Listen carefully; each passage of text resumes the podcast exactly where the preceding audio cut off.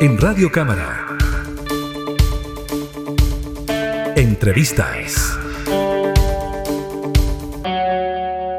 Más de 50 camas no estarían disponibles en el Hospital Gustavo Frique de Viña del Mar, una situación que preocupa justamente al diputado Lago Marcino, con quien estamos conversando en esta oportunidad. Él representa al distrito 7 de la región de Valparaíso y además preside la Comisión de Salud y también integra la Comisión de Derechos Humanos de la Cámara. ¿Cómo está, diputado Tomás Lago Marcino? Muy buenas, eh, gracias por la invitación, muy contento de estar aquí eh, compartiendo ideas, eh, lo que ha sido el inicio de este periodo legislativo con ustedes, quienes nos permiten estar en constante comunicación con la ciudadanía también. Gracias, diputado. Sí, bueno, eh, llega usted a, este periodo parlamentario como representante del Distrito 7 de la región de Valparaíso, esta es la zona costera ¿no? de la región de Valparaíso, en un escenario también complejo a hacerse cargo de la presidencia de la Comisión de Salud, todavía con los efectos que tiene la crisis sanitaria en el mundo y en nuestro país particularmente. Y usted ve esta situación ¿no? en su distrito, que uno de los hospitales más grandes de la región, que ha sido hace poco tiempo completamente remodelado todavía tiene más de 50, entre 50 y 80 camas que no estarían disponibles en esta situación, ¿no? que es compleja, que siempre se demanda que exista una mayor posibilidad de atención a las y los ciudadanos. Bueno, nuestro sistema de salud quedó fuertemente golpeado por la situación de la pandemia. Y esto lo podemos ver a distintos niveles.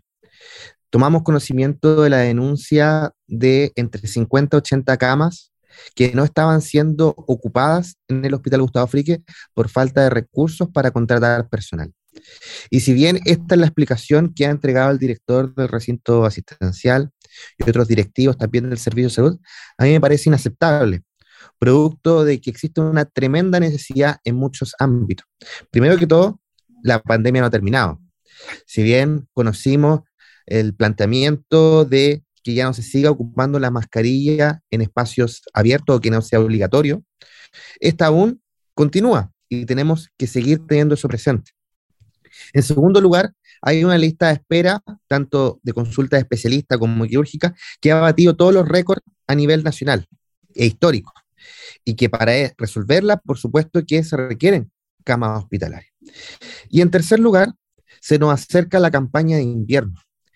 Y aquí, a mi modo de ver, vamos a tener un efecto rebote, porque por dos años bajó considerablemente la circulación del virus influenza, para influenza, rinovirus y el virus respiratorio sincicial.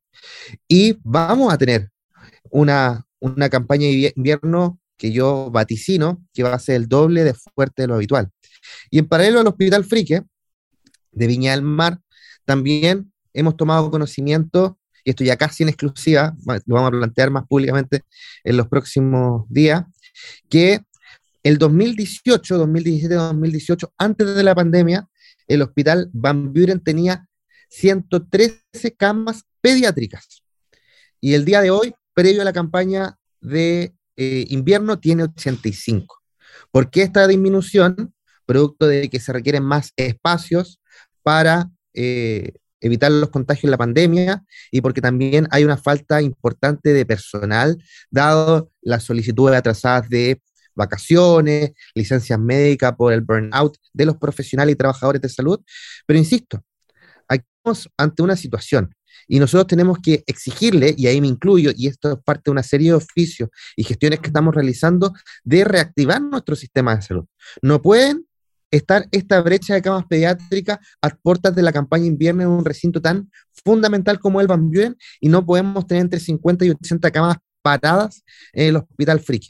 Esto adicionalmente en la Comisión de Salud, en la última Comisión de Salud, sacábamos el acuerdo de todos los diputados y diputadas integrantes de esta comisión de oficiar al Ministerio de Salud, a la ministra, la doctora Begoña Yarza, para que nos informe ¿Cuántas camas hay inutilizadas a nivel nacional en este mismo, en este mismo escenario a lo largo del país? Esperamos contar con esta información prontamente, por supuesto, para empujar a nuestro sistema de salud que reaperture, que reutilice estas camas porque las requerimos para el manejo de la pandemia, para la reactivación y la resolución de las listas de espera pendientes, pero también para enfrentar la campaña de invierno que se nos acerca.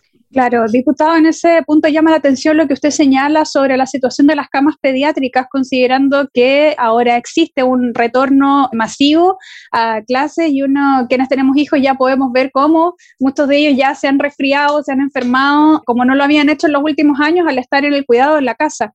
Eso indicaría claramente que en la temporada ya más fuerte de, de invierno, directamente, se va a necesitar mucha más atención de las y los niños porque negablemente están más expuestos en esta ocasión. Entonces, la urgencia, ¿no? De poder habilitar estos espacios que digamos, no, es que las camas no existan, están ahí, pero es necesario contar con el personal necesario para dar la atención que las y los ciudadanos requieren una vez que están internados en estos recintos. Completamente de acuerdo. Mm. Esperamos empujar esto. Por supuesto que no es fácil, tiene múltiples complejidades el día de hoy empujar a nuestro sistema de salud para que reaperture camas, para que vaya a diagnosticar los pacientes que no han tenido, valga la redundancia, su diagnóstico de cáncer oportunamente, para resolver la lista de espera, pero esto es un esfuerzo que tenemos que hacer en conjunto. Y nuestro rol como diputado y diputada es fiscalizar esto. Esto no es que sea enemigo del director del Hospital Frique o del Hospital Bambión, esta no es una cuestión personal es una cuestión del rol. Y el rol que a nosotros como diputados y diputadas nos toca el día de hoy es fiscalizar, denunciar esta situación y, por cierto, empujar a las autoridades pertinentes para que la resuelvan, que se reaperturen las entre 50 y 80 camas en el hospital Frique y que se cierre la brecha de camas pediátrica en el Van y que esto tenga un correlato también a nivel nacional, que lo que estamos haciendo, en particular desde mi diputación, pero también lo que eh, aprobamos como oficio para eh, la Comisión de Salud para el Ministerio sirva, sirva de ejemplo, de señal de alarma para que la ministra de Salud, de la, de, la ministra de Salud, se ponga las pilas junto a los subsecretarios. Si aquí no hay tiempo, no hay tiempo para dedicarse a pensar mucho, estamos en un, en un tomando un bus que va a 100 kilómetros por hora y que es el manejo de la pandemia y que hay que resolverlo.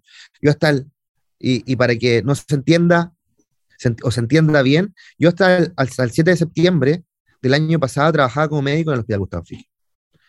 Yo durante 17 meses fui, fui residente del servicio COVID-19, ahí trabajé, me contagié al principio de la pandemia, en mayo de 2020, estuve hospitalizado, de ahí, estuve unos días con licencia tratando de recuperarme y a los pocos días estaba de vuelta al combate. Aquí los trabajadores y trabajadoras de salud lo están dando todo para sacar listas de espera, para vacunar, que ha sido un ejemplo a nivel internacional. Así que lo mínimo que le podemos pedir a la ministra de Salud es que haga su trabajo y que aperture estas camas pendientes. Y lo mismo, por supuesto, para el subsecretario de redes asistenciales, el doctor Fernando Bravos.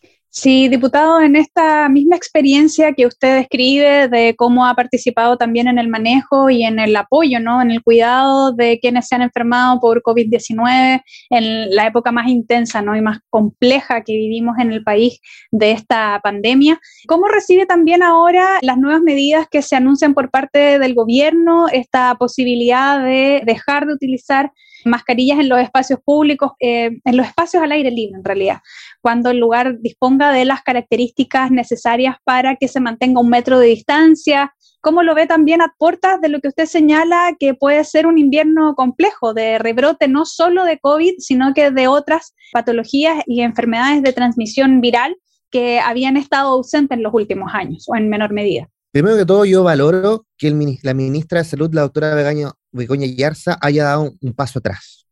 Producto de que el 14 de marzo ella anunció la suspensión de las conferencias de prensa donde se anunciaban las medidas y los indicadores de la pandemia.